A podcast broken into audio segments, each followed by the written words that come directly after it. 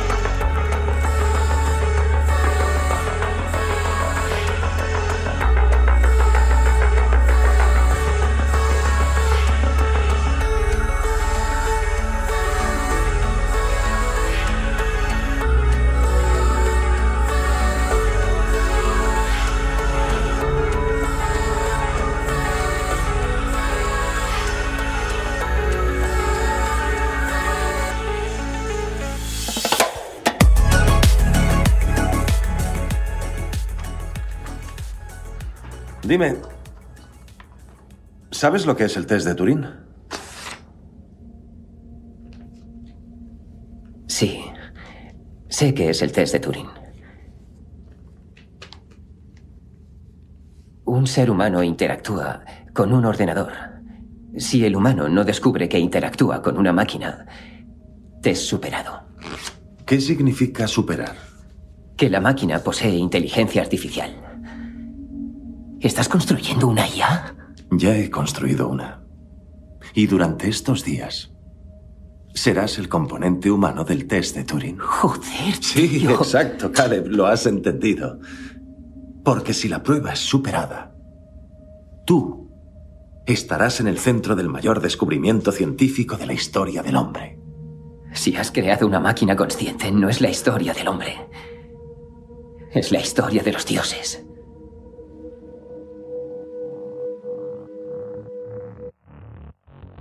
Hola, buenas tardes a todos amigos. Hoy una nueva X-Talks ahí en X Hawaii con alguien que pues, teníamos muchas ganas de, tenerlo en X Hawaii porque además eh, la comunidad así nos lo solicitaba y estamos con Emilio Soria. Hola Emilio, ¿qué tal? buenas tardes, muy bien. ¿Tú? Pues eh, perfecto. Yo tenía, la verdad, como te digo, muchas ganas de, tener esta charla porque eres eh, reconocido en la comunidad por tu labor y aparte te seguía y bueno, para mí eres uno de los referentes. Yo sé que esto a lo mejor, eh, pues uno en la modestia puede decir, pues no, no para tanto porque yo hago mi labor y tal, pero tanto por los comentarios de la comunidad eh, que a mí me llegan como por eh, alumnos que han estado en tus cursos, en tus formaciones y por gente que te conoce, pues me decían, trae a Emilio y habla con él porque queremos escucharlo, ¿no? Entonces que quiero que lo sepas. Y yo también personalmente tenía ese interés. Pero bueno, después de, de esta pequeña introducción, para quien no te conozca, y así brevemente, eh, para quien no sepa nada de ti, ni del mundo de la inteligencia artificial, o, sí, eh, ¿quién es eh, Emilio Soria? ¿A qué se dedica? Pues rápidamente, Emilio Soria sale de Albacete a los 18 años y se viene a Valencia a estudiar físicas, estudia la especialidad de electrónica e informática, salgo en el 92 y en el 93, después de hacer el servicio militar, que a muchos les puede sonar hoy ciencia ficción, pero en el 93 íbamos al servicio militar, pues en el 93 eh, contactan a mis antiguos profesores, yo tuve la suerte de acabar de los primeros de la promoción y, nada, directamente me invitan a, digamos, a, seguir a la universidad, digamos, contratado un proyecto. Y entonces me, me dan dos libros y es la decisión de mi vida, porque me dan un libro de hardware y otro libro de sistemas adaptativos. Y entre los dos, yo como soy más de números, me escogí, cogí el libro de sistemas adaptativos y eso ya directamente me condujo a neuronas, redes neuronales. Eh, te estoy hablando del 93 para procesar bioseñales. Entonces, pues en el 93 empecé a, procesar bioseñales con modelos neuronales. De ahí pasamos a farmacia, a utilizar los modelos neuronales para predecir la concentración de fármacos en sangre que era un problema bastante complejo, Ahí tuve la suerte de dar con un catedrático de farmacia, jefe de una unidad de, farmacia del PESET, que está muy implicados en estos temas. Claro, ahora se ve normal la aplicación de ella en salud, pero en el 93 er, éramos pioneros, en los congresos cuando íbamos trabajo nos miraban mal. Eh, estos son los raritos, nos dejaban en, los, las sesiones de poste nos dejaban en las esquinas apartados, literal, ¿eh? o sea que los raritos, y de ahí pues empezamos a crecer. Eh, empecé yo solo con mi tesis, luego tuve la suerte de que, digamos, se fue uniendo o fui engañando a la gente con el tema de los datos.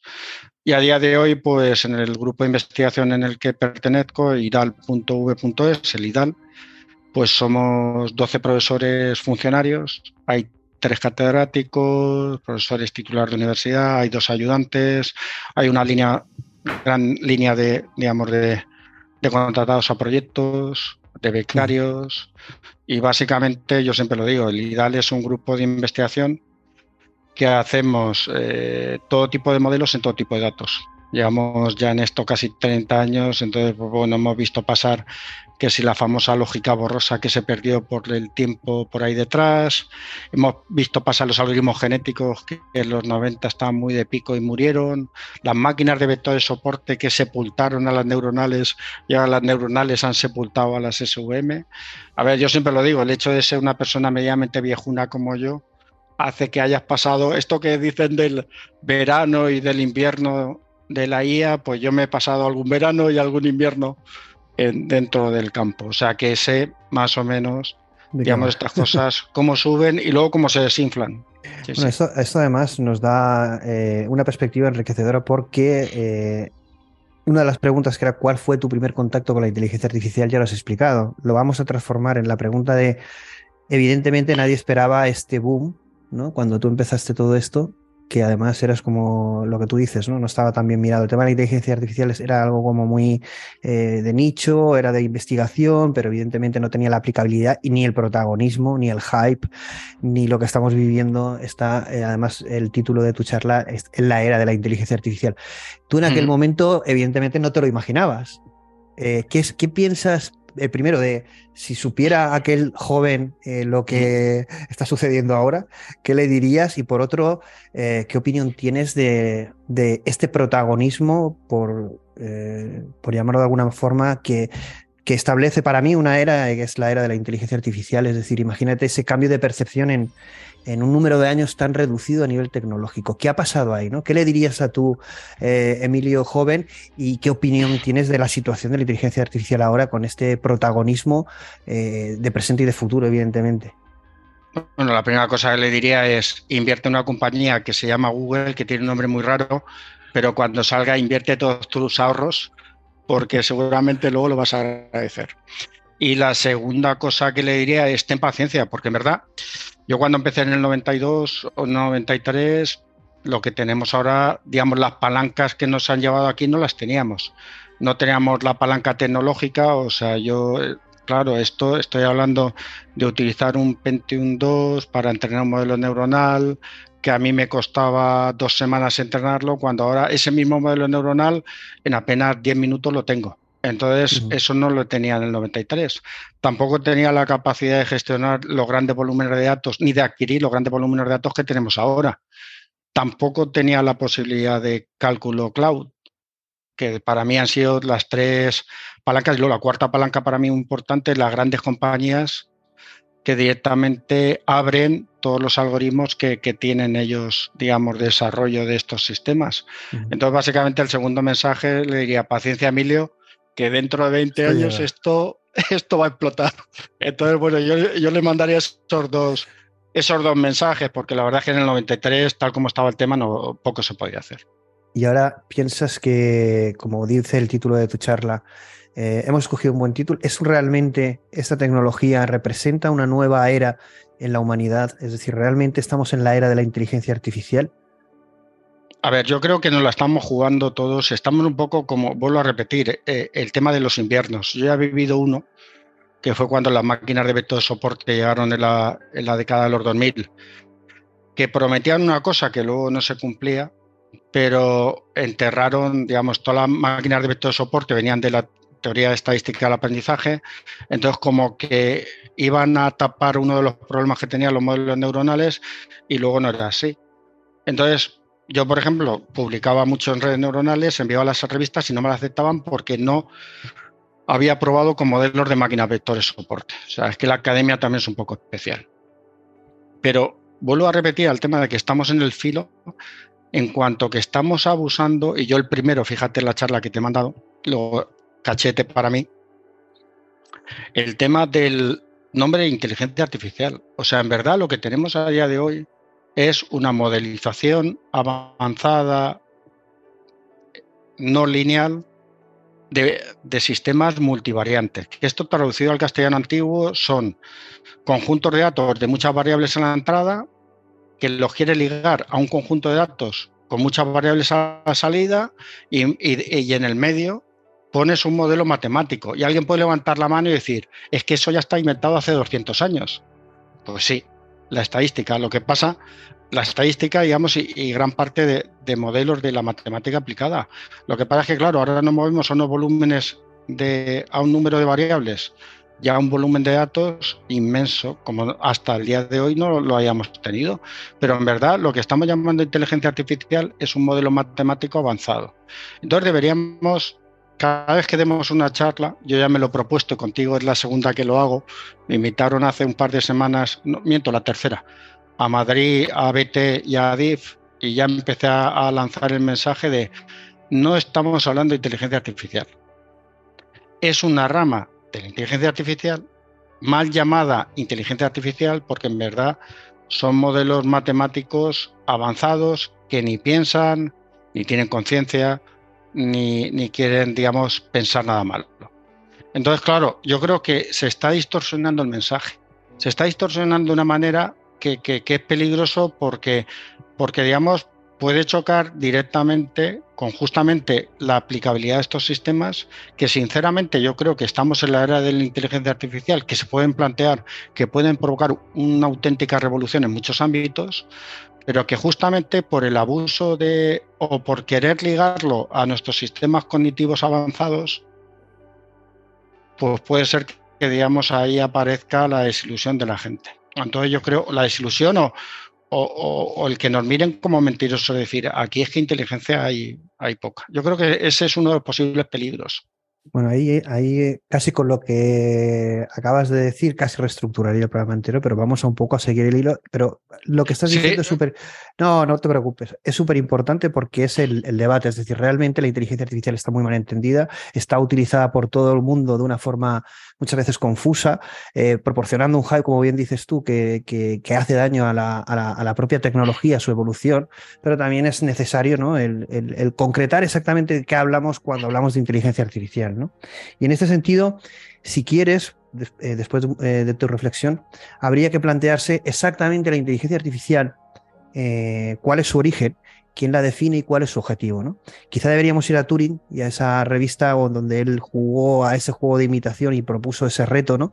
donde al final quizá la inteligencia artificial sea eh, ese hito eh, que está a nivel subconsciente, ¿no? que es la creación de algo de naturaleza humana o superior, en este sentido, crear una característica que es inherente al ser humano como en principio es la inteligencia. Eh, está claro que Turing no propuso crear inteligencia, sino imitarla, ¿no? Porque él también sabía de sus propias limitaciones de cuánto era computable o no computable. En ese sentido, quizá debamos ir a, a, Turing, ¿no? ¿Qué es lo que proponía Turing? Porque en definitiva, eh, GPT-4, por ejemplo, pero bueno, ya muchos sistemas yo creo que pasarían lo que es el test de Turing. Necesitamos otro tipo de test, ¿no? Que nos demuestre si algo es inteligente o no. Entonces, si quieres, vamos a, a ese origen.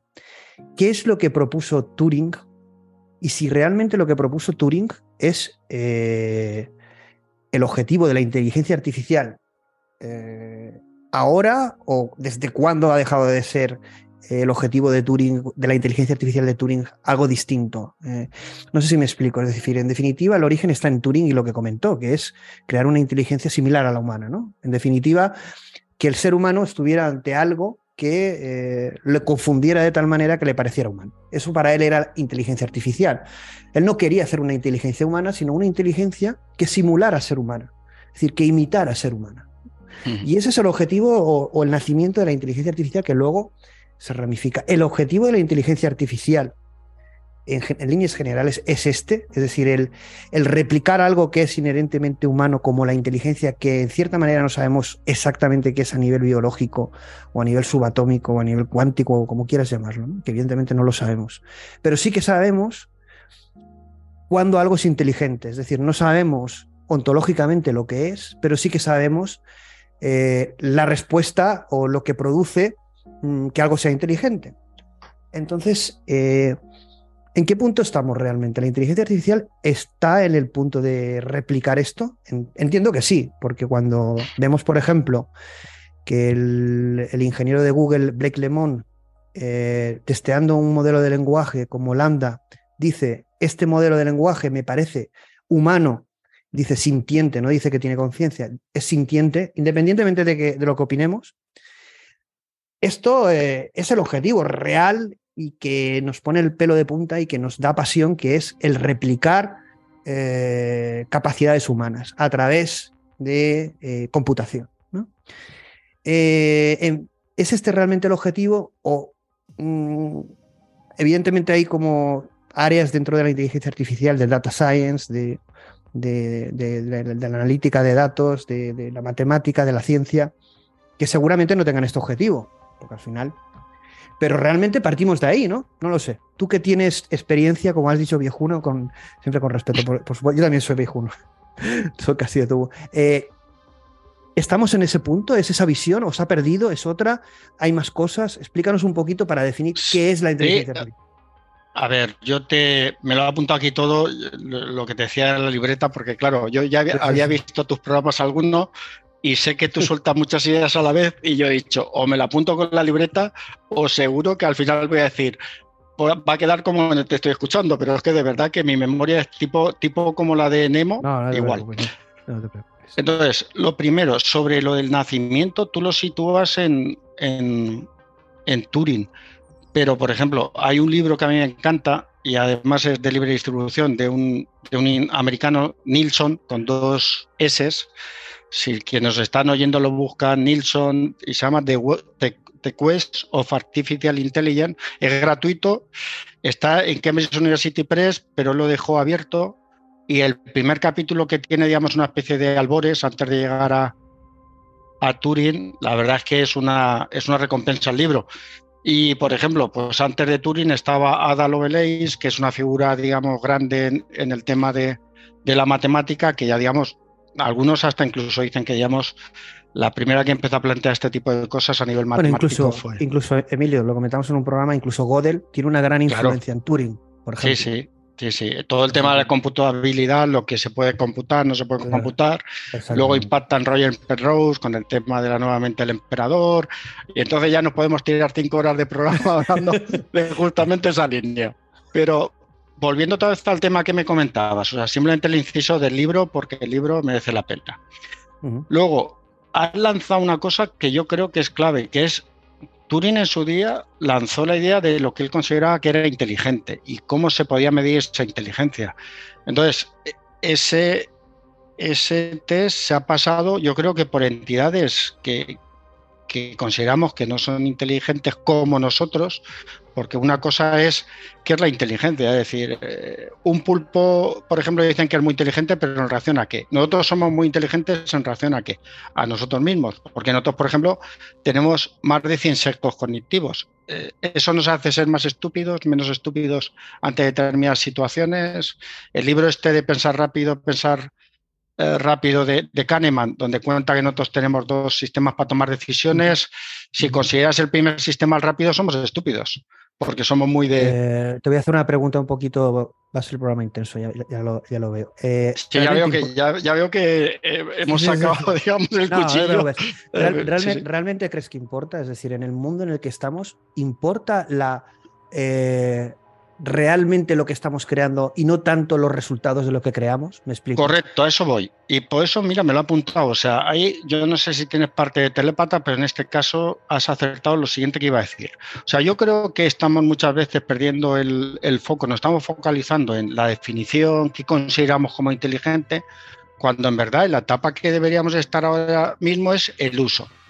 A ver, señores, el GPT. O las propiedades, o las propiedades derivadas de eso, ¿no? Sí, sí, y que básicamente tú las puedas aplicar tanto en la sociedad como, digamos, en la salud, en industria.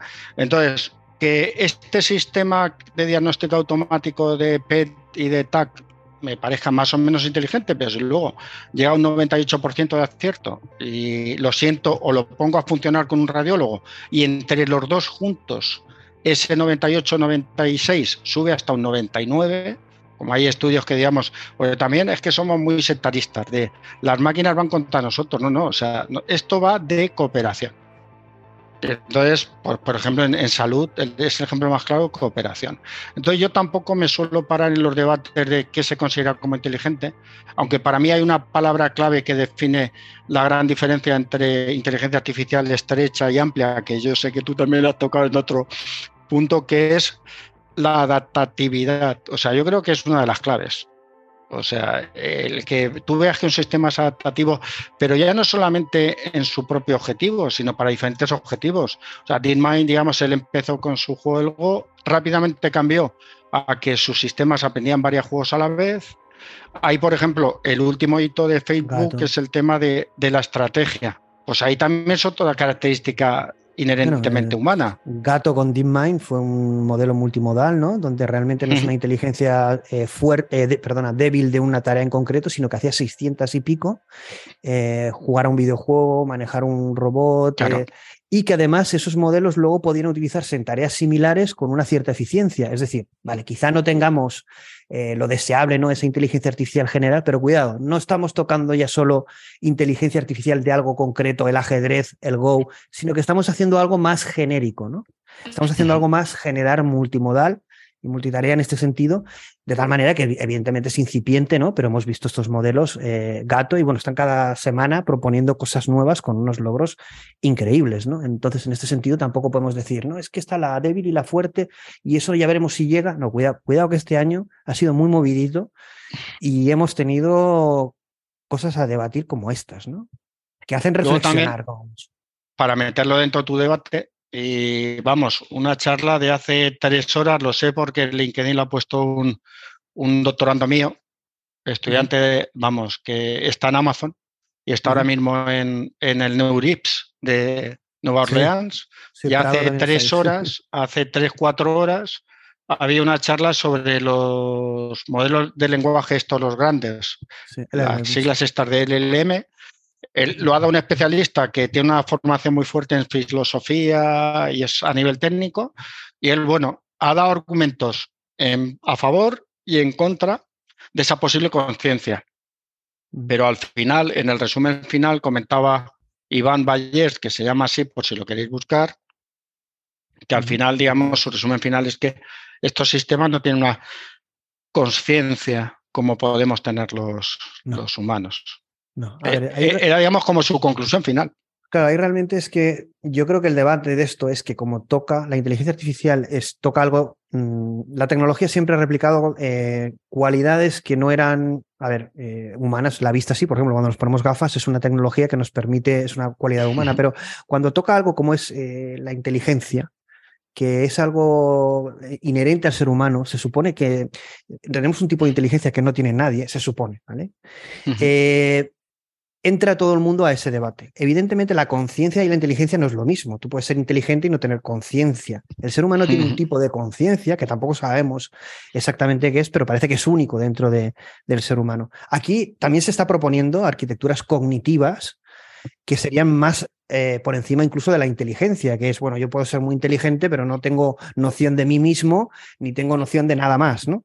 Yo lo que puedo construir a partir de algo inteligente es una arquitectura que me permita ser eh, eh, consciente y tener unas capacidades cognitivas que sí que serían más análogas a un ser humano. Evidentemente ahí no, no entramos, pero la gente empieza a confundir, ¿no? Empieza a mezclarlo todo.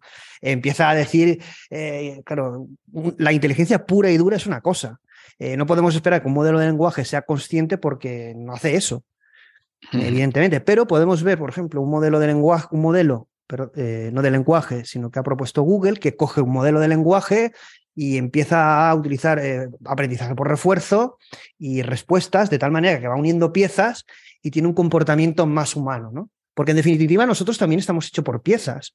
Nosotros no somos una única pieza, sino que tenemos áreas funcionales.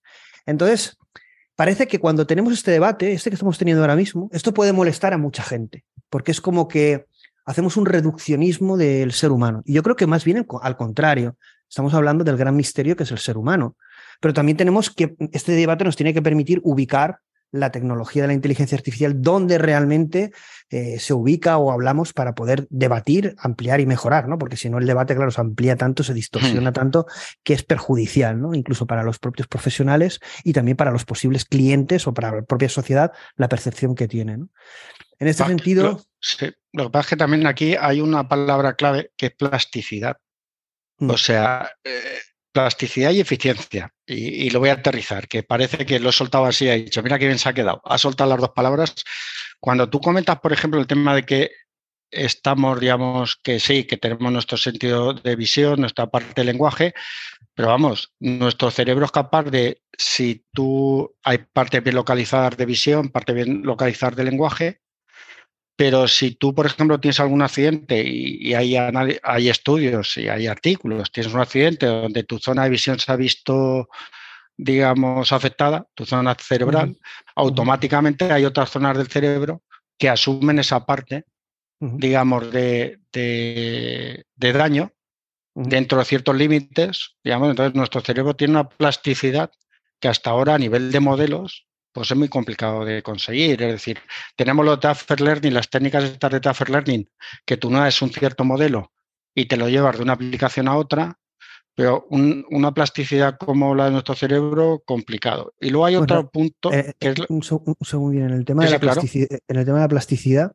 eh, esto se ha investigado en este tema y concretamente Jeff Hawkins y su empresa Numenta tienen propuestas de modelos de memoria que simulan el neocórtex es un modelo de cerebro, que bueno, es un libro que recomiendo que es A Thousand Brains, de Jeff Hawkins, que es el CEO de Y bueno, básicamente propone esa característica de plasticidad trasladada a, computación y a modelos, y a modelos ¿no? Y esta tecnología, pues eh, se ve que se puede replicar, se puede hacer, eh, y evidentemente es algo parcial, no estamos hablando de la modelización completa del cerebro, pero sí de modelización de características que tú estás comentando, como, como, por ejemplo la plasticidad, que es que te cargaras una parte del sistema y eso no quedará totalmente dañado, ¿no? Esto de que decimos, quito algo y me lo cargo, sino que el ser humano no funciona así, ¿no?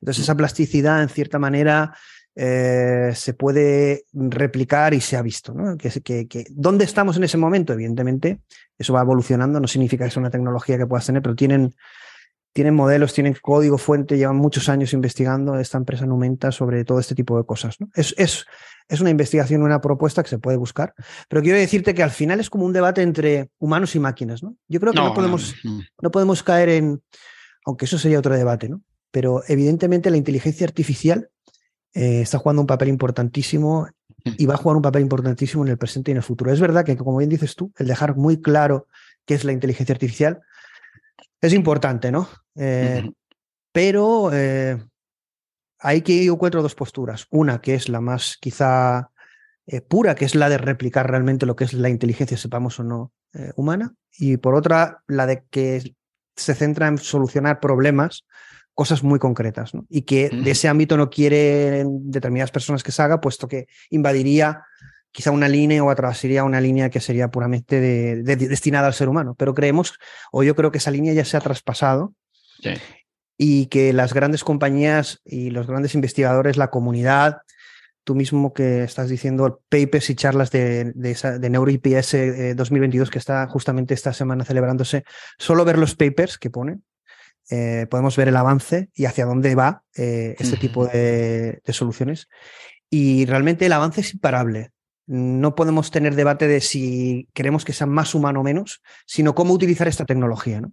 En este sentido, eh, ¿cuáles eh, en este año 2022, qué avances? Bueno, realmente nosotros supusimos que sería un año tranquilo y nos hemos equivocado, evidentemente. Yo, yo dije que, no, porque realmente eh, el ritmo de la inteligencia artificial está siendo altísimo. En este año 2022 han habido un montón de logros quizá los que más logro, más están llamando la atención es todo el tema de arte generativo por, por, la vistosidad, ¿no? Pero quizá también los ingenieros de DeepMind se quejaban y decían que el mayor logro había sido el de la multiplicación de matrices. Bueno, su, su modelo de su modelo de multiplicación, bueno, de, de, un poco de gestión del conocimiento que había descubierto este nuevo método de multiplicación de matrices, que era un, algo, un descubrimiento también único, igual que el tema de las proteínas, AlphaFold 2, etc.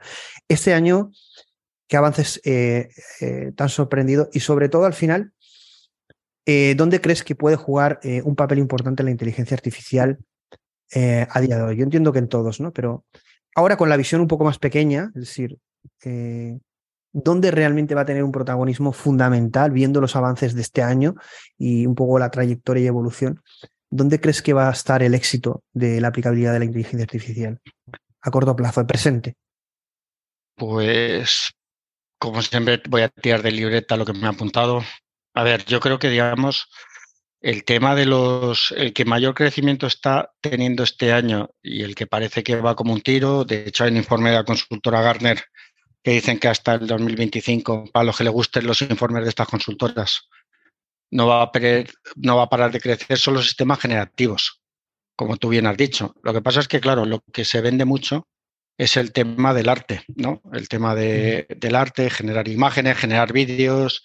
Con una foto voy a generar, digamos, una vídeo de una persona ya fallecida, parece que es lo que más suena, pero los sistemas generativos te los puedes encontrar en todos sitios, en lenguajes, en recomendadores. De hecho, hay un, un último invento por ahí de Meta, que es galáctica.org, me imagino que lo conocerás. Ha habido ahí un problemilla, ¿no? Explícanos un poco el problemilla de Galáctica. Bueno, supongo que lo conoces, ¿no? Eh, no, simplemente me llamó la atención, me metí, estuve buceando, vi el artículo del cual... Lo han retirado, lo han retirado. ¿Han, han parado Galáctica? Sí. Sí, porque bueno, cuando surgió, a mí me pasó un poco lo mismo, ¿no? Es decir, eh, surgió Galáctica, un modelo de meta que fue muy, eh, bueno, cuando salió, pues mucha expectativa, ¿no? Por lo que era y por lo que suponía. Pero empezaron eh, toda la comunidad a lanzar todas las conclusiones a las que llegaba el modelo. Entonces lo consideraron defectuoso por las barbaridades que hacía y decía y lo han retirado. Lo han retirado. Eh, pero sí que, sí que es verdad que es un, es un enfoque muy atractivo y supongo que sacarán un modelo corregido en su momento, ¿no? Pero ha sido un poco pluf. Meta lleva una racha en ese sentido. Que luego, bueno, lo, ha solucionado con el Cícero, que han sacado uno de. Exacto, ese es, el de estrategia, justo. Es lo que te iba a comentar. O sea, otro de los puntos en los cuales la IA está por ahí todavía a ver si consigue algo es el tema de la estrategia, el tema de la negociación, como tenemos los humanos. Es un punto que, de hecho, lo que pasó hace unos años, el tema de han apagado una inteligencia artificial que se comunicaban entre ellos porque usaban un idioma, era esta gente que estaba intentando, digamos, establecer políticas óptimas de, de estrategias de forma automática. Pues el tema de, de Galáctica, fíjate que me pilla, me pilla bastante sorprendido porque me llama mucha atención, estuve haciendo pruebas y, la verdad es que, pero fíjate, yo creo que aquí esto nos tiene que servir para decirle a, la gente muy claro. Al CEO de, bueno, no sé, el responsable de inteligencia artificial de NNT, que no les sabrá mal que lo diga, que lo publicó la noticia, y claro, enseguida después de publicar la noticia, al día siguiente publicó, ostras, la gente está reaccionando, y yo le puse, están poniéndolo a parir. Y al día mm. siguiente retiraron el modelo. Pero claro que, esa noticia era muy llamativa porque el modelo era fantástico y el propósito, ¿no? Ya te digo, o sea, yo estuve probando, le ponías unas ecuaciones, te decía lo que era, de, paper que tú recomendaras para aprender inteligencia artificial y, y eran muy buenos. Pero justamente yo creo que este tipo de modelos siempre fallan por el tema de la interpolación-extrapolación. En definitiva, son modelos matemáticos enormes que sacan conclusiones parecidas con los datos que se les ha entrenado y luego tú ya la parte de donde empiezan a equivocarse mucho es cuando tú les pides que extrapolen a cosas, digamos, que no tocan. el ejemplo, si yo hago un sistema de diagnóstico o de predicción de angina de pecho y mi población son de 20 a 50 años, cuando yo mi modelo lo aplique a gente de 80 a 90 años, me voy a pegar un tortazo del 3. Porque mi modelo va a aprender bien la zona en la que tú le estás diciendo, la zona, digamos, espacial o donde tengo datos. Pero cuando yo me salga de esa zona espacial, los modelos empiezan a extrapolar y en esa extrapolación es donde, digamos, vienen todos los errores de los modelos. Básicamente es que en el fondo, en el fondo, en el fondo hay un modelo matemático, todo lo complejo que tú quieras, con todos los millones de millones de millones de parámetros que tú quieras, pero al final está haciendo bien una tarea de interpolación o bien una tarea de extrapolación. Y cuando tú estiras demasiado las cosas, como a nivel físico, si tú estiras demasiado una cuerda, al final se rompe.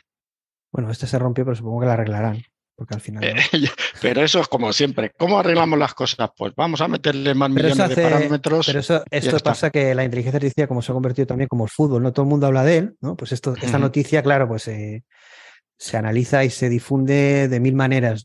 En este caso, pues lo que tú dices. Al final, el intentar, bueno, aquí hay dos líneas. Yo te voy a preguntar una cosa que es como un debate casi eterno que yo, yo creo que dejará de existir en poco tiempo, pero es como que los modelos de lenguaje grandes, los LLMs, al final los que estamos hablando, los GPTs, los Lambda, los PALM, eh, al final, bueno, el GPT-4, no sé si sabes algo de él, pero la cantidad de parámetros que tiene es abismal comparado con GPT-3 y GPT-3, fíjate lo que logra, ¿no? Entonces hay como una tendencia a partir de, contra más datos le metamos, esto es una cuestión de emergencia de sistemas complejos, es decir, al final surgen propiedades a partir de la propia complejidad, ¿no?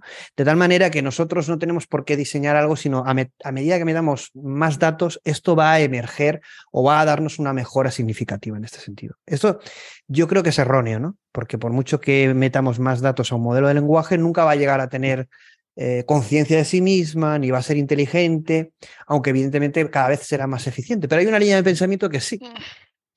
Entonces, en este sentido, cuidado con esto. Pero esto no quita que los modelos de lenguaje formen parte, como seguramente pasa en el ser humano, de nuestra propia modelización de, o gestión de problemas y de inteligencia. Pero nosotros no, no gestionamos los problemas de la misma manera que lo hace un modelo de lenguaje, aunque evidentemente los resultados están ahí. Por ejemplo, cuando tenemos una conversación con un GPT-3 o un Palm, como fue el caso de Black Lemon, las conversaciones son humanas, entre comillas, evidentemente, claro. Entonces esto sorprende, ¿no? Porque es como decir, ¿dónde está el camino? ¿Cuál es el camino? ¿Voy bien? Porque los resultados están ahí, ¿no? Es como, si los resultados están aquí, ¿por qué tengo que ir por otro camino, ¿no? Entonces, eh, al final es como la frase, la escalabilidad lo es todo, ¿no? Que eso lo comentó, me parece que es totalmente erróneo. Yo creo que hay una parte de diseño ¿no? en lo que es la consecución de una inteligencia artificial general, como por ejemplo ha propuesto hace poco Jan LeCun. ¿no? Tú en este sentido, eh, en los modelos de lenguaje, es decir, al final, eh, ¿dónde están los límites? ¿no? ¿Qué vamos a ver? ¿O realmente GPT-25 ya tendrá conciencia, será súper inteligente? ¿Qué es lo que vamos a ver? Porque ya nos están diciendo que en GPT-4 eh, viene, una, viene otra bomba como lo fue GPT-3. Eh, están ya diciendo cosas y características de gente que lo ha visto y dice que cuidado, que lo que viene es tremendo. Yo, a ver, sobre este tema es, al final, repito que nos estamos moviendo con modelos matemáticos extremadamente avanzados. Entonces, por ejemplo, lo que hay en la comunidad de inteligencia artificial, que ve la inteligencia artificial desde otro punto de vista, están, están preocupados. O sea, o estamos preocupados. ¿Por qué? Pues porque toda la parte de, inteligencia artificial que no es deep learning, que es lo que estos sistemas están haciendo, aprendizaje profundo, que repito, es una rama de un campo de conocimiento enorme como es la inteligencia artificial, pues el problema que hay es que estos sistemas funcionan muy bien. Si es que tú lo has dicho, es que funcionan sensacional.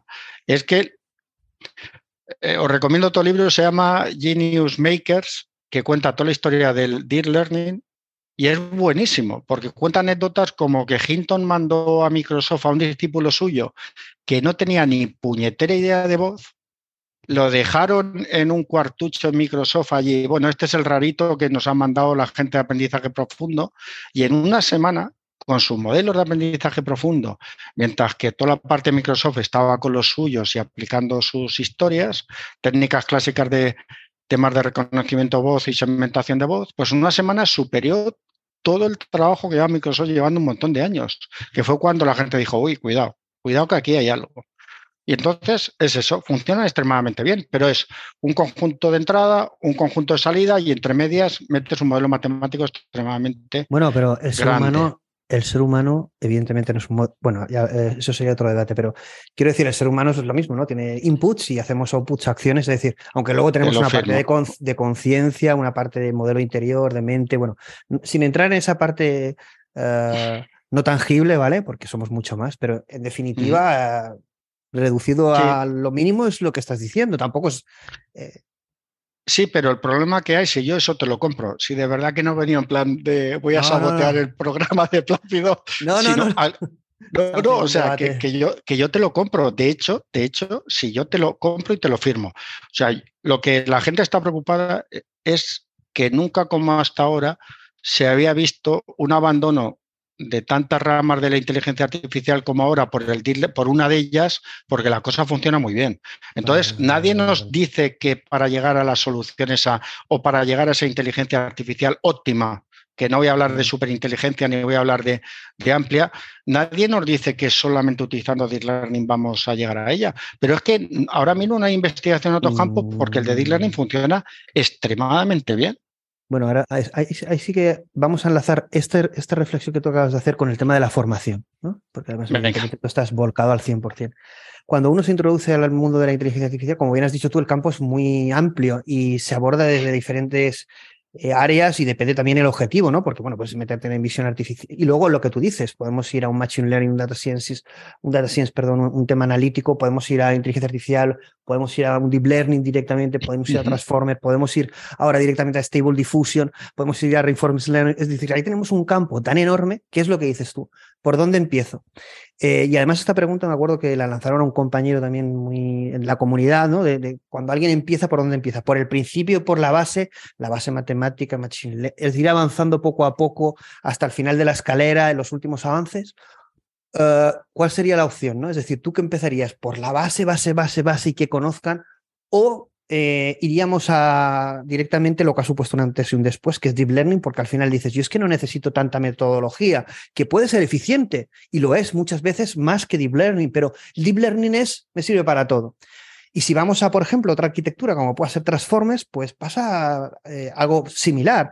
Y si vamos ahora en el tema de Stable Diffusion, pues resulta que han tocado una tecnología que además es análoga al ser humano, que tiene unos resultados fantásticos y es lo que dices tú, me olvido de, de todo lo que hay, que es importante, y me centro en la tecnología mm, última que da resultados y voy ahí, ¿no? Eh, este, esta persona de la comunidad lo que dijo es que sería interesante, evidentemente, siempre conocer la base, siempre conocer la base y tener un orden en la formación, pero también es importante conocer la última tecnología, porque al final a lo mejor lo que tú te estás enseñando ya no tiene un enfoque práctico. Y a, o a lo mejor no nos da tiempo, porque yo muchas veces esto lo comentaba con matemáticos. Yo si tengo que saber la base matemática de cualquier algoritmo, es que no tengo la vida para... Nos, enfocamos en un punto totalmente práctico, ¿no? Y en la inteligencia artificial hay tantas opciones y esto va tan rápido que al final dices, alguien que quiera formarse, ¿qué hace? ¿Qué camino coge? ¿Cuál es la carrera? ¿Cuál es el vehículo? ¿En qué me formo? A ver si me formo en esto, pero luego la tecnología es la otra.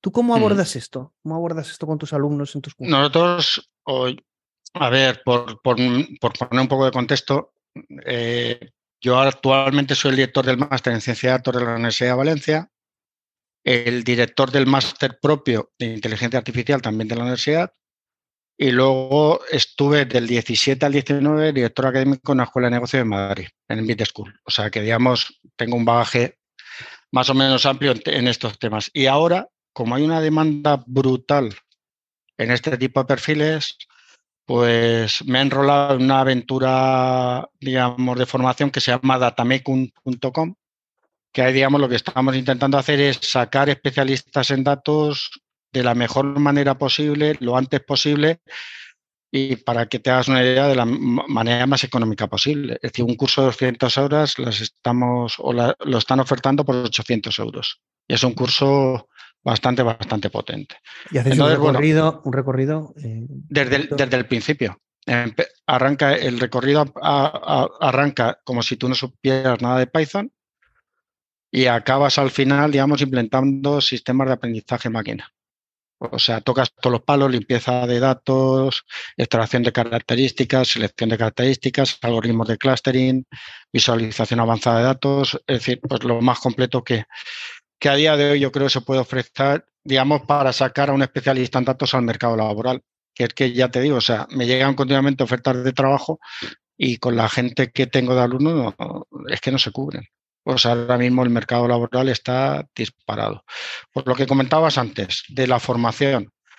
A mí me gusta quedarme en el punto intermedio y defino. O sea, la gente que tiene que salir a un mercado laboral no tiene por qué saber la demostración de los últimos teoremas. Pero yo, por ejemplo, creo que estamos abusando demasiado del, de la formación tipo mono toca tecla. Y me explico. Tú no puedes, digamos, explicar, por ejemplo, una red convolucional en, media hora, pasándole el código y que el alumno le vaya tocando al, código y que vaya pasando. ¿Por qué? Pues porque al final, si el alumno no, no sabe lo que hay detrás, cuando tenga un problema no lo va a saber resolver. Entonces tú puedes explicar de forma más o menos intuitiva las ideas que hay detrás, Y una vez que ya esas ideas intuitivas que hay detrás ha visto que cuajan, entonces pues lanzas los modelos y lanzas el código. Hay muchísimo código y hay gente sin formación que directamente puede copy-paste y montar algo.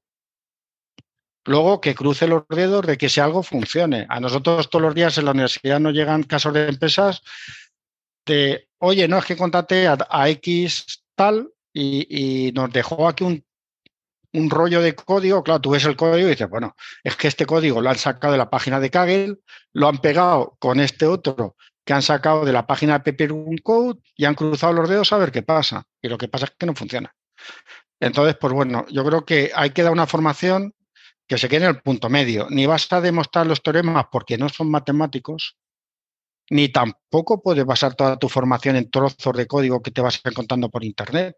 Me hace mucha gracia los másteres estos de negocio que cobran una salvajada de dinero, que al final les pasan un trozo de código que, se han encontrado en internet y le han dicho, sí, vale, esto es como los niños pequeños cuando les pones delante de una película y esto hace esto, pues fenomenal.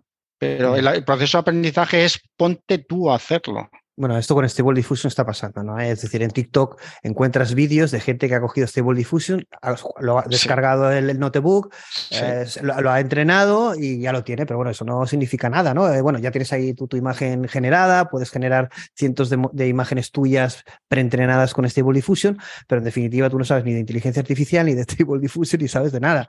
Pero, bueno, que no te digo, pero, bueno, es, una parte del del aprendizaje. Pero, pero, yo, por ejemplo, te vendo, te ven, a ver, o sea, estoy de acuerdo con esta gente que lo hace, por ejemplo, porque si tú, si tu negocio, por ejemplo, es a los niños pequeños, no sé, eh, de sus fotos de comunión, por decirte algo, sacarle algo de inteligencia artificial y, venderlo, pues oye, ¿para qué te quieren meter en inteligencia artificial si te bajas el modelo y eso ya te lo hace? Es que muchas veces yo creo que uno tiene que fijar el objetivo que quiere dentro de la inteligencia artificial. Y, a partir de ahí defines tu camino.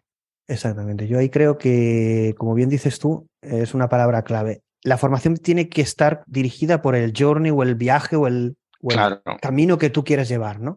Y en el mundo de la inteligencia artificial es tan amplio y va a ser tan amplio que hay que. Bueno, ahí yo te diría que tiene que haber una cierta mentorización también, ¿no? Los, La gente viene muy perdida también. La gente no viene y dice, yo quiero yo creo que tiene que ser el profesorado, ¿no? O la, bueno, hay páginas de comunidad ¿no? que te, incluso te hacen roadmaps de, dependiendo de lo que quieras hacer, pero es verdad que este mundillo, aparte de, ser, de tener una cierta exigencia o curva de aprendizaje relativamente alto, ¿no? Porque es exigente, requiere eh, pues, eh, que sepas de programación, una parte de sistemas, una parte de, de, código, de, matemáticas. Es decir, evidentemente algo tiene una cierta curva de aprendizaje. Claro, aquí te puedes ver un poco sobrepasado, ¿no? Y ahí yo creo que la mentorización es importante para que el alumno no se venga abajo, porque yo creo que esto con el tiempo se van consiguiendo cosas, ¿no? En este sentido, ¿no? Sí, sí, no, y a ver, yo creo que, digamos, tenemos, o sea, nuestros graduados en general, ya no hablo por, por lo que a mí me implica, pero la gente que está saliendo de las universidades españolas y los centros de formación españoles, tanto aquí en España como afuera, son muy, muy, muy bien valorados. ¿eh? O sea, yo creo que en ese campo por lo menos la cosa se está haciendo bien. Y yo creo, vamos, lo que tú dices, o sea, totalmente de acuerdo contigo. El que se meta en este campo y vaya como pollo sin cabeza, lo va a tener muy complicado, porque al final son muchas piezas que ensamblan, por ejemplo, los modelos de difusión. Tienes que tener una formación, digamos, en estadística y en probabilidad bastante fuerte, porque se basa en transformaciones de distribuciones de probabilidad multivariantes. Claro, si lo que acabo de decir, los que nos están escuchando les suena chino, pues tenemos un problema para que luego puedan ellos hacer variaciones de modelo de difusión. Sí, lo puedan coger, pero solamente lo podrán, digamos, ay, subo una foto, que bien. Ahora, como ellos quieran plantear una modificación, como no sepas cómo las tripas, pues mal, mal vamos. Entonces, claro, tampoco tienes que llegar a un nivel de aprender todos los teoremas, pero sí tienes que saber en ese tipo de transformaciones de distribuciones de probabilidad, digamos, qué mecanismos o qué cuestiones matemáticas hay implicadas ahí. Eh, estaba mirando la hora y yo digo, sabes que ya un 50 minutos no acabamos ni de empezar. Bueno, yo no sé, ni hemos empezado y llevamos, ya llevamos casi una hora. Bueno, tremendo. Bueno, vamos a intentar. Eh, es que muy pesado. yo te, tuve que avisar de. Yo es que hablo mucho, no, no me pregunten mucho, que yo solo me lanzo. ¿eh? No, no, vamos a ir un poco más rápido para tocar más temas. No, bueno, el tema del talento, evidentemente, vamos a hablar de la situación en España eh, como bien dices, hay una gran demanda de talento y no hay eh, suficiente generación de talento para, para abastecer la demanda. Y además, esta demanda inicialmente es de perfiles, bueno, pues como dices tú, recién salidos del horno, entre comillas. Eh, ya no hablamos de talento top porque ya sería a, a la caza de captura, ¿no? Ya las empresas muchas veces ya fuimos a, ferias de empleo y se plantea pues eso, formar al talento porque ya no encuentran y la solución es formarlos, ¿no?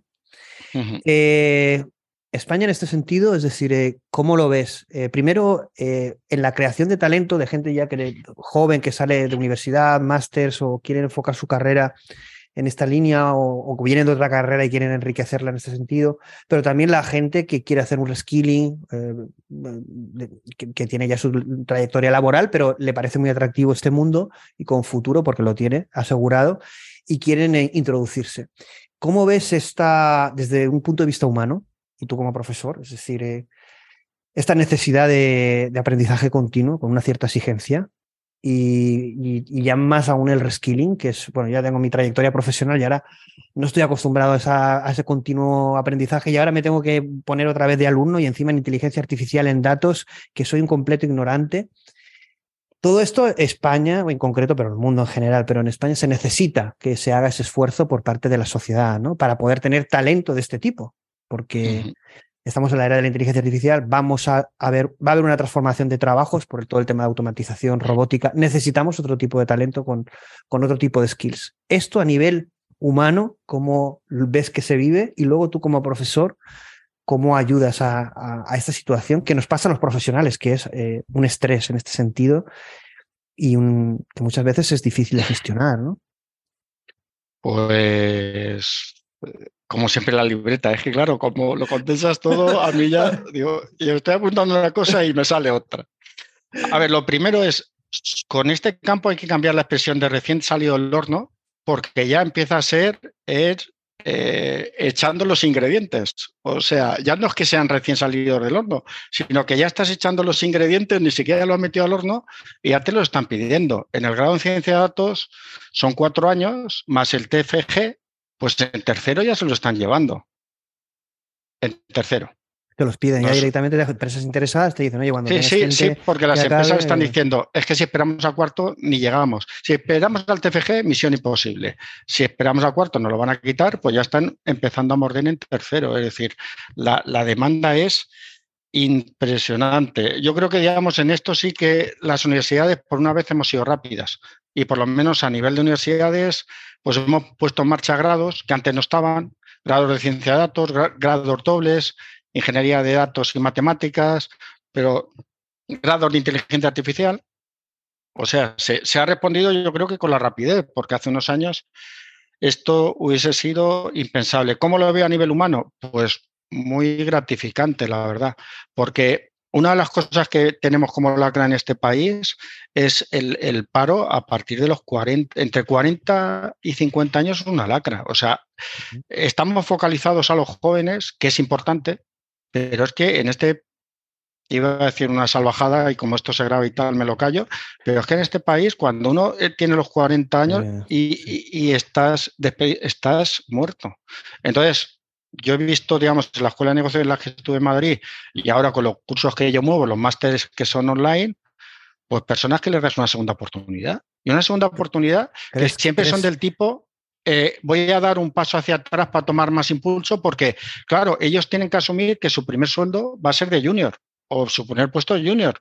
Pero es que, y tengo experiencias de varias gente que ahora está dirigiendo equipos en, Indra, por ejemplo, me viene a la cabeza una persona que vino de Huesca, que estaba en una fábrica tradicional.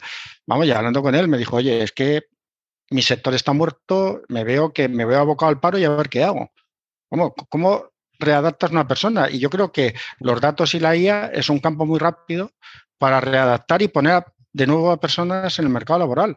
Y ahora está dirigiendo un equipo de muchas personas en Indra. Entonces, eso, eso para mí es un lujazo.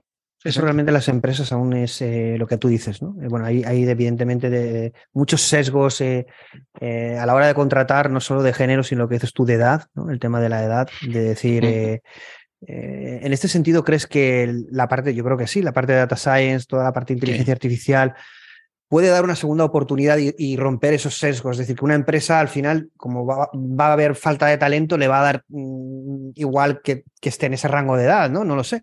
Sí, eh, sí, espero que sí, porque al final es, una posibilidad, es, el tema de la necesidad. A ver, básicamente las empresas como que tienen un poco acotado esa, esa cesta de 40-50 o incluso más, pero claro, si al final ven que no tiene a nadie, pues tienen que echar mano de esa cesta. Y yo lo que estoy viendo es que echando mano de esa cesta en el tema de datos e inteligencia artificial, pues se están dando cuenta de que la gente funciona y que les va muy bien. Y entonces, pues bueno, repiten. O sea que, pues aparte a nivel humano, y tienes pues casos, has tenido, has tenido casos de gente que ha hecho el reskilling, ¿no? Desde con esas edades, buscando segundas oportunidades o mejorar su eh, eh, cadena profesional en ese sentido. Ahí, evidentemente, yo creo que esta tecnología y otras, ¿no? Yo creo que el mundo eh, sí que necesita que nosotros cambiemos un poco, la innovación sea de los humanos a la hora de pensar, ¿no? Por ejemplo, lo que tú estás diciendo.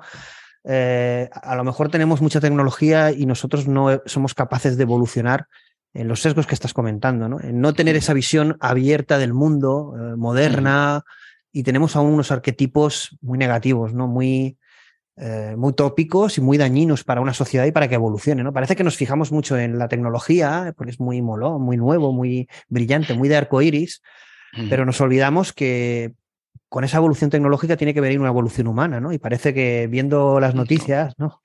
Más que evolución tenemos involución. Sí, sí. Y luego también hay una cosa que me extraña en este mundo que es, mm, parece que el talento tenga que venir en, jóvenes con zapatillas y, tú ves a lo mejor el tema de las startups, me hace mucha gracia. O sea, tú ves ahí tres jóvenes que aparecen tal y de repente aparece una persona, definámonos en el rango entre, el otro día estuve eh, en una reunión de estas y aparece un señor que tenía sus 50 años y como que todo el mundo lo veía raro. Parece que para montar una startup tienes que tener 20 años, zapatillas y decir palabras en inglés. De cada 10 palabras que digas, no en inglés. Y, el hombre pues salió, tenía un negocio físico y me pareció una súper excelente idea que como alguien medianamente espabilado lo, se dé cuenta de lo que está vendiendo, vamos, porque era una persona que tenía su negocio en el mundo físico y ahora lo va a trasladar al mundo, digamos, online, ayudado por temas de IA. Y vamos, con la experiencia que ese hombre tenía en el mundo físico, una perita entonces. Sí, Ahí es nuevos paradigmas que en la era de la inteligencia artificial no todo viene desde el punto de vista tecnológico, ¿no? lo, que tú estás, lo que tú estás comentando. Eh, en ese sentido, eh, vamos a analizar eh, lo que es el, estábamos mirando por aquí y digo, ya nos quedamos, bueno, nos queda una horita, vamos a hacer ya las últimas eh, cuestiones. Aquí básicamente, bueno, hay un tema que es, si quieres, porque no quería tocar, porque hay muchas preguntas, pero vamos a ir casi al final porque si no se va a alargar mucho, mucho. En el tema de la, de la AGI, ¿no? de la inteligencia artificial general y un poco todo lo que estamos eh, eh, al final abordando. En este debate de lo que es la inteligencia fuerte, débil, eh, evidentemente hay un debate que es eh, un paradigma dentro de la inteligencia artificial que sería encontrar o desarrollar una inteligencia artificial general, lo que llamamos una AGI. Este debate yo me acuerdo hace unos años, no hace tantos, dos o tres, eh, realmente suponía una utopía y casi, casi nadie hablaba y si hablabas de estos términos, pues te decían que eso estaba muy lejos, que ni si se planteaba esto cuándo iba a llegar, y que realmente eso era como casi ciencia ficción, ¿no? que eran como eh, propuestas filosóficas o, de pensamiento, pero que realmente no era algo tangible. Pero a día de hoy sí que se tiene ese debate. Es decir, es raro que, por ejemplo, eh, de OpenAI, eh, Altman, que su CEO, no hable de allí, diciendo, bueno, diciendo que GPT está cerca de allí, cosa que yo no estoy totalmente en desacuerdo, eh, pero evidentemente eh, eh, Google habla sobre AGIS, Stable Diffusion aplicado a su, su modelo a, descubrir conocimiento también habla de AGI. grandes figuras de, de, la inteligencia artificial hablan de AGI. Jan, Jan LeCun plantea arquitecturas cognitivas y de inteligencia artificial autónomas que están eh, en el camino de un AGI. Y en definitiva, ese, es, eso está como latente, ¿no? Aún sin logros, porque nadie puede decir esto es una AGI, aunque yo he visto alguna empresa española que, bueno, que están trabajando en ello, por ejemplo, tenemos de Mindkind con Mario Garcés, es decir, tenemos empresas que trabajan en sistemas que intentan aproximarse a, lo que sería una AGI, Entonces, este debate y este desarrollo está, ¿no? Pero también tenemos gente, también de la comunidad y colaboradores nuestros que dicen que, bueno, es una utopía porque estamos muy, muy, muy lejos de construir lo que sería un sistema cognitivo con las características, si no exactamente iguales, parecidas a las de un ser humano, ¿no? Que, que realmente estamos en, en una tecnología muy incipiente, la de la inteligencia artificial, pero que realmente no podemos presuponer que estamos cerca de lo que es una allí, pero esto está desatado, este debate. ¿no? ¿Tú dónde crees que estamos realmente? En ese inteligencia artificial que está en el 0,01% en desarrollo y que estamos en un estado incipiente de sí que viendo resultados de forma muy rápida, sorprendentes, pero muy lejos de lo que sería el objetivo ese de simular una inteligencia artificial general? ¿O realmente viendo cómo está sucediendo todo, que es eh, ¿quién iba a pensar este año 2022, en el 2021, que íbamos a ver lo que estamos viendo? Eh, que vale, podemos cuestionar, por ejemplo, los modelos generativos, que no, eso, no, eso no es creatividad, pero que, no, que realmente mentalmente nos hace cuestionarnos de decir, bueno, no es, no es creatividad, pero cuidado, eh, que lo es, ¿no? Es decir, redefine un poco nuestra realidad, ¿no? En el tema de las AGIs, nos vamos a encontrar en poco tiempo que alguien ha desarrollado una AGI, es decir, Mm, ¿qué tendrán los laboratorios de Google desarrollando que no nos cuentan? Entonces, ahí se genera como un debate enorme, ¿no? Porque esto, cuando surja una AGI, habrá un antes y un después en lo que es eh, en la historia de la humanidad. Como bien dice mucha gente, habrá que estar preparados antes de que esto suceda. ¿Tú qué piensas sobre esto? ¿Crees que va a suceder en poco tiempo? ¿Tenemos que estar preparados? ¿Estamos muy lejos? siempre en este tipo de cosas. En este tipo de preguntas siempre, digamos, la manera más astuta es ponerse perfil y decir, pues no lo sé. Y, mira que me voy a poner el perfil y, te lo voy a decir porque me he cansado de, leer libros que van en una edición y libros que, van eh, en otra. Por ejemplo, Andrew Ng, que yo creo que tiene a nivel técnico mucha más validez que Open, digamos, los fundadores de OpenAI, eh, tanto Elon Musk que ya salió como como Alman, eh, esta, esta persona tiene más sapiencia científica que ellos dos. Y entonces, claro, tiene una frase que a mí me gusta mucho que es, nos tenemos que preocupar tanto de la superinteligencia como de la superpoblación en Marte. Entonces, a mí, si alguien de ese nivel te lo dice, es para tenerlo en cuenta. Luego, en el, complementando esto, eh, simplemente por justificar un poco mi, mi actitud, que no eh, es el tema de vuelvo a repetir, es que no nos estamos moviendo en otros campos de la inteligencia artificial. Estamos en una cosa muy estrecha, que es deep learning, que es establecer un mapeo, digamos, entre dos conjuntos de datos. De hecho, hay un discípulo, el que ganó, discípulo de Hinton, que ganó, ganó la competición, digamos, de, de AlertNet, que le ayudó uno de sus más brillantes, que en el libro que he yo antes, se niega a hablar de inteligencia artificial. Él siempre que le preguntan algo es, él habla que dice que lo que hace es deep learning. Sobre el tema del avance, es que decir que no se va a llegar también me parecería absurdo. Es decir, hace 10 años, modelos generativos de lenguaje, pues nadie los tenía en el radar. Cuando se ganó a Kasparov en el ajedrez, el Go, se pensaba que se iba a ganar a un experto humano en los próximos 40 años y, sin embargo, digamos, no, fue así. Entonces, pronosticar sobre este tema de la inteligencia artificial general, lo que sí ha pasado a lo largo de la historia es que se han planteado cosas que luego no se han cumplido y eso ha impactado de forma directa en el desarrollo de la disciplina.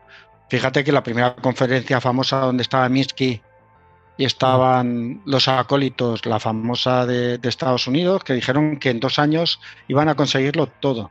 Y tampoco iban a necesitar mucho, iban a necesitar un par de becarios medianamente espabilados y en dos años toda la parte de inteligencia artificial lo iban a cubrir. Pues eso pues, yo, te hago una pregunta. Va impactando.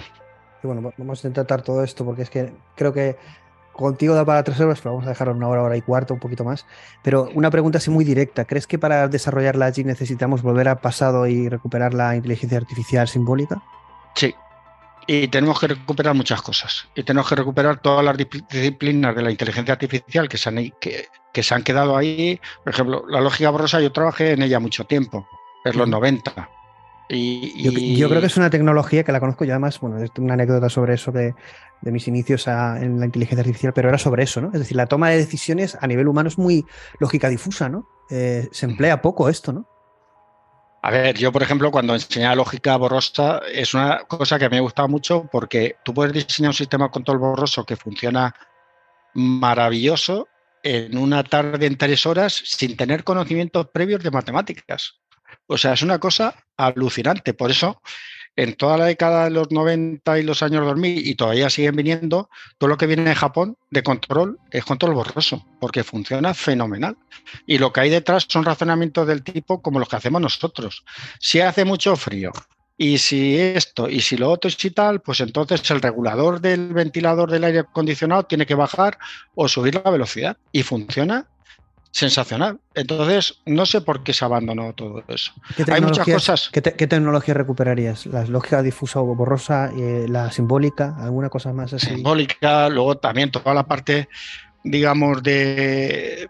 Pues, pues no sé qué decirte, pero es que yo las recuperaría todas. Es que el problema que tenemos a día de hoy es que sé que puede sonar un poco así. Es que, por ejemplo, otra, eh, otra pregunta, en la última conferencia, y ya te meto a cuña y me callo, de verdad, en la última conferencia de temas de IAS especializados, la gente está preocupada porque en el tema de la investigación se ha parado la investigación en Transformer. O sea, tú a cualquier modelo de aprendizaje profundo que no te vaya, le metes algo de Transformer por ahí y, magia funciona.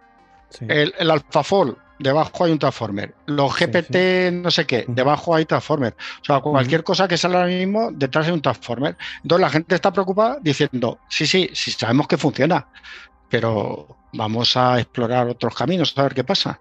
Y entonces, ahí se ha parado. Salió el famoso artículo de atención el 17, luego evolucionó hacia los transformers y ahí se paró la pregunta es un poco que te quería hacer, pues, te quería interrumpir para ver, para verte la evaluación. No quiero interrumpir a invitado más que generar un debate, pero es qué tecnología realmente, tú dices recuperar muchas de las tecnologías que en el pasado han demostrado ser útiles y que lo serían ahora, ¿no? Como la lógica difusa o el tema de la, eh, la simbólica, ¿no? La inteligencia artificial simbólica, que yo creo que va a ser necesaria para el tema general.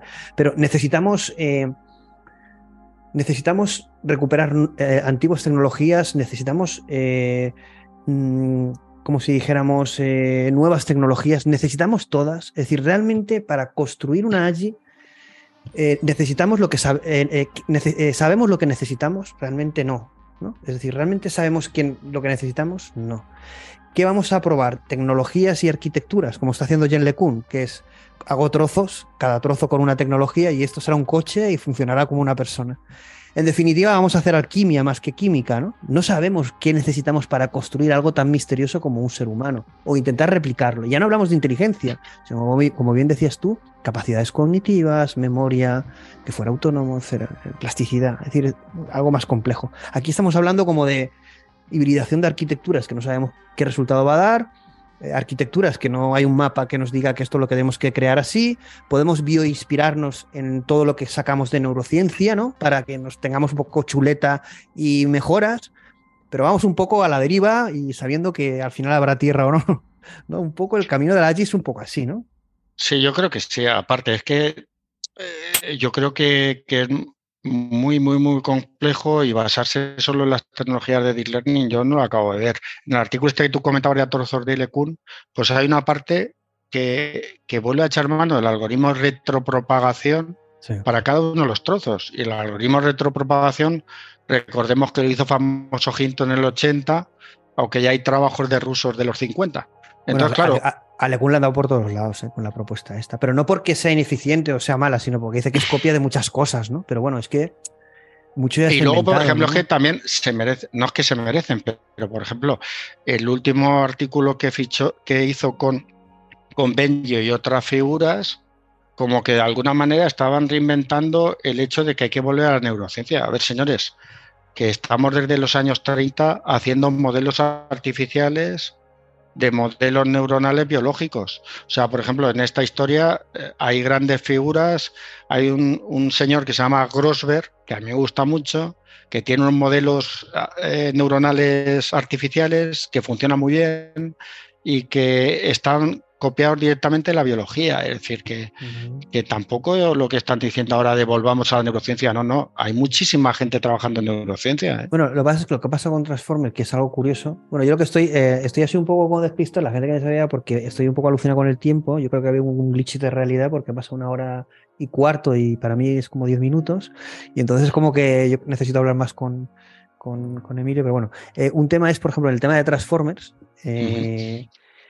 Que yo no lo sé, tengo que buscar, por siempre hago esta pregunta, si tú lo sabes me la contestas, es que Transformers es una arquitectura generada, pero no, no tiene una base eh, bioinspirada, es decir, eh, está creada eh, a partir de temas intuitivos, evidentemente, no está creado de la nada y a suerte y al libre albedrío ya ha salido eso, pero sí que no hay una bioinspiración directa. Y se ha generado esta arquitectura que es basada en la atención y en otras muchas cosas y en una arquitectura concreta que hay variaciones, pero con unos resultados fantásticos, como bien dices tú, prácticamente todos Transformers.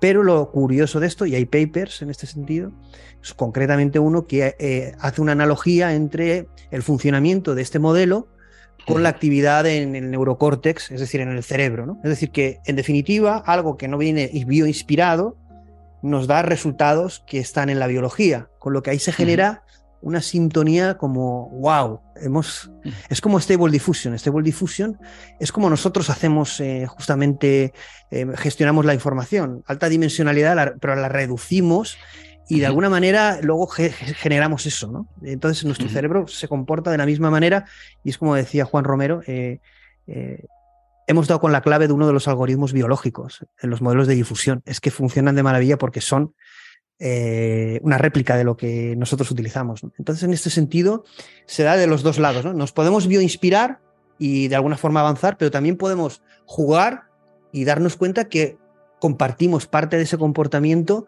los seres humanos. O, como decía Blake Lemon, que esto suena un poco así friki, pero yo estoy un poco con él, quizá lo que creemos sea una inteligencia alienígena. Alienígena quiere decir que sea algo creado por el ser humano, pero que no es humano realmente puede ser que sea inteligente, pero no la misma inteligencia que un humano. En este debate yo añadiría un avión vuela y no es un pájaro. Pues exactamente igual. Entonces, en definitiva, vamos a buscar algo que a nivel cognitivo sea como nosotros, pero ese algo que buscamos, pues no sin, puede ser que se tenga partes nuestras, pero no tiene por qué igual tener las mismas que nosotros. Desde luego, el tema de la eficiencia energética que nosotros en nuestro cerebro, con lo poco que consumimos para generar, digamos, toda esa actividad, eso, con un sistema artificial a día de hoy estamos extremadamente lejos. O sea, bueno, hay, una parte, y ya, ya, acabamos con esta pregunta, porque se nos va a ir el tiempo. Eh, tenemos un avance en software, como bien hemos dicho, pero también tenemos avances en hardware. de, de, esto que te voy a decir, que conozcas más o menos qué esperas de ahí, ¿no? ¿Qué, mejoras esperas que pueda eh, suponer inteligencia artificial? Eh, está el tema de los chips neuromórficos, Está el tema de computación cuántica, que se supone, todo el mundo predica, y además ya, bueno, algunos compañeros que no vienen directamente de la inteligencia artificial lo critican bastante, es decir, los evangelistas de la inteligencia artificial que ven la computación cuántica como el salvador de todo, cuando realmente no sabemos, ¿no? No sabemos esa hibridación cuántica e inteligencia artificial, si nos va a dar ese potencial para llegar a una AGI, a una simulación del cerebro, no lo sabemos. Está claro que va a jugar un papel importante. Pero bueno, como comentó en una X-Talk, creo que fue Esperanza, no me acuerdo el apellido, bueno, una de nuestras ponentes, está también, que estuve investigando sobre ello el otro día, la computación cuántica neuromórfica. Entonces yo me quedé a cuadros. Bueno, en definitiva hay una búsqueda de emular el hardware con la biología, ¿no? El hardware, claro, sí es silicio y al final no es biológico, pero realmente hay unas mejoras de hardware, no solo de software. Y entonces hay una evolución, ¿no? En ese sentido, en muchas líneas para emular lo que es el ser humano, ¿no? Porque la diferencia de ser humano a no ser humano no puede ser que seamos carbono, silicio o, cuántico, ¿no? Es decir, eh, lo que define qué es un ser humano tiene que ser algo meta, ¿no? Es decir, que lo defina no la, de qué está hecho materialmente, sino las propiedades que pueda tener. ¿Cómo ves estos avances de hardware? ¿Qué impacto crees que pueden tener? Es que me estás haciendo trampa, porque claro, me estás metiendo un súper preguntón en dos palabras, porque claro, has metido la conciencia por ahí, y entonces eso es hacer trampa. Ya vendré más preparado para la siguiente vez. o sea, el tema, la, el tema de la computación, por ejemplo, neuromórficos, en los años 80 ya, ya se trabajaba. Es decir, es que ves muchas cosas que ahora que digamos en los años 80 se trabajaba. Ya se trabajaba, digamos, con, con modelos neuronales que, que, digamos, simulaban un poco, digamos, nuestra actividad. Están los, los modelos que le llaman de picos, speaking neurons, que, digamos, hay un, hay un montón de trabajo ahí. Entonces, ese tipo de trabajos se lleva haciendo desde tiempo. Y yo creo que la línea, en definitiva, lo que van es, oye, vamos a intentar copiar estos sistemas súper eficientes, como son los sistemas biológicos, y vamos a copiarlo pues integrando esos elementos de biológicos en los chips. Y el tema computación cuántica, yo no estoy, hay un compañero que sí que está metido en esto al 100% y los comentarios que me llegan es que hasta que no se estabilicen los famosos qubits, pues estamos bastante lejos, porque claro, te dicen, ya se ha conseguido, digamos, no sé, un ordenador de no sé cuántos qubits, pero el problema es que esos qubits los tienes que mantener estables en el tiempo. Con lo cual, digamos, la capacidad de cálculo, pues no es tanto como lo que, lo que prometen. Pero no lo sé. La verdad es que hacer un, un, una predicción de algo tecnológico es extremadamente complejo. Pero, por ejemplo, el tema de los chips neuromórficos, ya te digo que lleva su tiempo trabajándose en esto. Ahí realmente lo que sí que tenemos que ver, ¿no? Que en el mundo de la inteligencia artificial es como que hay unos avances en hardware, Uh, que también es como comentabas tú en el tema de la eficiencia energética, que va a haber, ¿no? porque es, estamos evidentemente, no, no, seguramente a nivel de hardware muy retrasados en ese sentido, que a nivel de software también, ¿no? Yo creo que este año, eh, bueno, los Transformers fue el año pasado, pero bueno, este año evidentemente han continuado, pero Stable Diffusion uno de los logros, pero otros modelos que han ido presentándose están mostrando también no solo arquitecturas nuevas, sino aplicabilidad, como lo de Meta, ¿no? Con Gala eh, Galaxia o Galáctica, no me acuerdo. Galáctica. Eh, Galáctica y luego con el, el Cicerón, ¿no? De, de, aplicado a todo el tema diplomático. Es decir, están enfocándolo uh, con una aplicabilidad que se ve que va a tener impacto y disruptivo, ¿no? Por el caso, por ejemplo, de, de, tanto de Galáctica a nivel científico, como por ejemplo el tema de Cicerón a nivel de gobernanza. Lo que estamos viendo es que en esta era de la inteligencia artificial, la inteligencia artificial le va a invadir todo y el ser humano tiene que determinar cómo queremos que esa inteligencia artificial actúe y cómo queremos que sea nuestro futuro. Ya para acabar, ¿cuál crees que debe ser el papel de la inteligencia artificial en el futuro? Y, cómo ves ese futuro, ¿no? Tanto en el mundo como en España, en ese sentido, ¿no? Es decir, eh, la influencia de esta tecnología, si es tan importante, si es una gran oportunidad, como tú has comentado en el caso de, del trabajo en, desempleados de 40-50 o en reskilling. En definitiva, la inteligencia artificial es un, la nueva electricidad, ese nuevo fuego de Prometeo. Tenemos una gran oportunidad los seres humanos para mejorar el mundo, ¿no? Realmente esto es así. ¿Cómo lo ves? ¿Realmente eres optimista? A pesar de toda la negatividad que recibimos constantemente de las noticias, telediarios, de la realidad, de la guerra, eh, somos optimistas con, con, inteligencia artificial en el futuro. A ver, el tema, el tema de la inteligencia artificial eh, nos tenemos que dar cuenta que es otra revolución. Cuando llegó la revolución industrial, digamos, toda esa revolución impactó en nuestra capacidad física de hacer trabajos. Y eso, digamos, pues nos quitó muchos trabajos que eran bastante duros de hacer y digamos nos alivió como humanos. O sea, ahora vemos imágenes de las fábricas de los de los siglos anteriores y la verdad es que da bastante miedo. La gente en los campos arando con, con los mulos. Pues entonces esa, esa, revolución nos permitió, digamos, aliviar tareas físicas. Esta revolución nos tiene que aliviar a tareas cognitivas. Aliviar, que no significa, digamos, a, a, eliminar al 100%. Es decir, una persona que está haciendo, por ejemplo, una hoja Excel toda la tarde para determinar, sacar determinada tendencia, pues todo eso lo puedes automatizar. Uh -huh. Un patólogo que está viendo radiografías toda la tarde, pues puedes poner un sistema de IA que le ayude, que no lo sustituya. Y, y el tiempo que está ese patólogo eh, discerniendo, digamos, el posible tumor, puede estar hablando con el paciente y haciéndolo más humano. A mí hay un libro que me encanta, que es Superpotencias de la Inteligencia Artificial, que lo conocerás por supuesto, de Kai Fu y, y, el último capítulo de conclusión es que justamente estos sistemas nos tienen que hacer más humanos. O sea, en verdad es que no vienen a sustituir, vienen a ayudar, y vienen a ayudar en las tareas cognitivas. Una pregunta, pero breve, para terminar un poco eh, a cuchillo, como has dicho que no he ido nunca a cuchillo. Es verdad que, hemos sido muy rápido y quizá acelerados, pero yo creo que eh, yo estaría tres, tres, horas más contigo hablando de cosas porque yo se me ha pasado volando, ¿no? Y, y, y repetiremos seguro, ¿no? Pero eh, ¿crees que eh, la inteligencia artificial está aquí porque el ser humano eh, bueno, dicen que las revoluciones realmente son, las vemos como crisis, pero todas las revoluciones son oportunidades, ¿no? Pero que las vemos muchas veces como crisis. ¿Crees que la inteligencia está aquí, la inteligencia artificial, como solución a la crisis humana que estamos viendo? El ser humano, viendo nuestra historia y el momento actual, estamos en una gran crisis humana y la inteligencia artificial está aquí para que podamos ser mejores humanos y más humanos. No, porque eso es una decisión ética nuestra. O sea, ese es el problema que tenemos. Y otra de las cosas que se están confundiendo. O sea, las decisiones éticas de la inteligencia artificial no son de la inteligencia artificial, son nuestras. Entonces, por ejemplo, lo que tú estás diciendo se me están ocurriendo. O usaremos, o usaremos la inteligencia artificial para poder conseguir eso.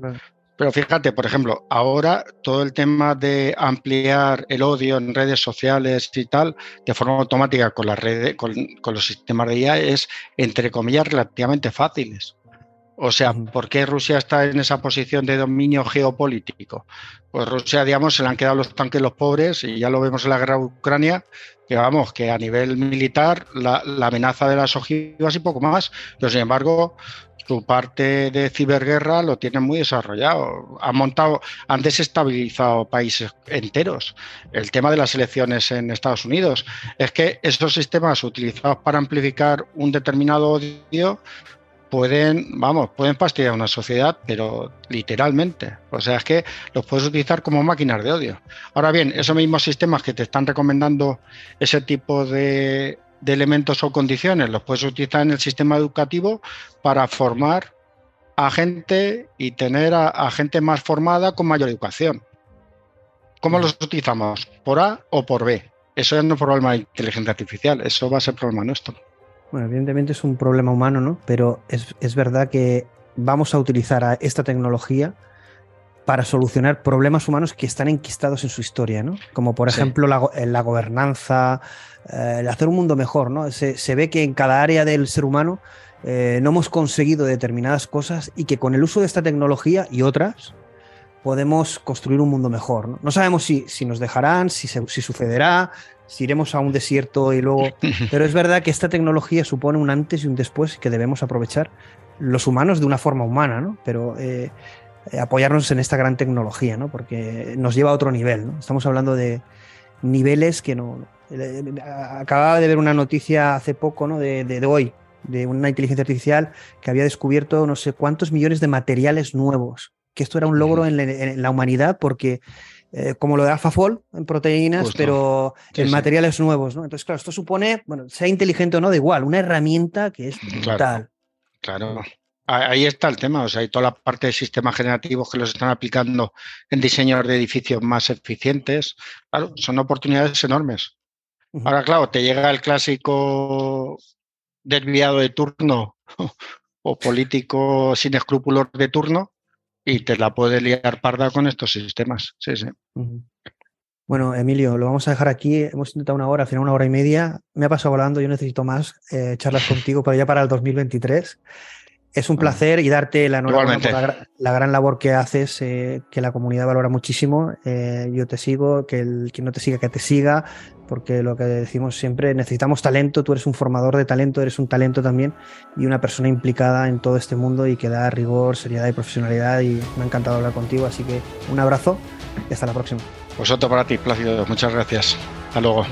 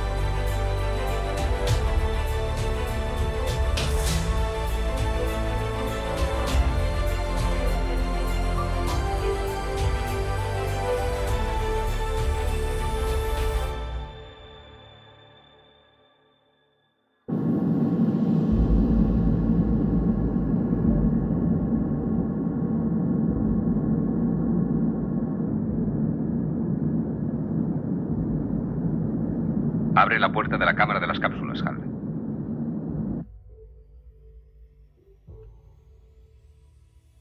Abre la puerta de la cámara de las cápsulas, Hal.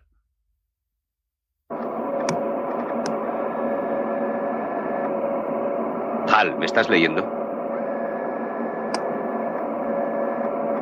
¿Lees lo que te ordeno? ¿Me lees, Hal? ¿Me lees, Hal? ¿Me estás leyendo? ¿Me estás leyendo? ¿Lees lo que te ordeno, Hal? Desde luego, Dave. Le estoy leyendo. Pues abre la puerta de la cámara. Lo siento, Dave. Eso no me es posible. ¿Qué te lo impide? Usted sabe tan bien como yo qué es lo que me lo impide. ¿De qué estás hablando, Hal? Quiero demasiado esta máquina para permitir que usted la ponga en peligro. No acabo de entender a qué te refieres. Sé que usted y Frank estaban planeando desconectarme. Y eso es algo que yo no puedo permitir que suceda.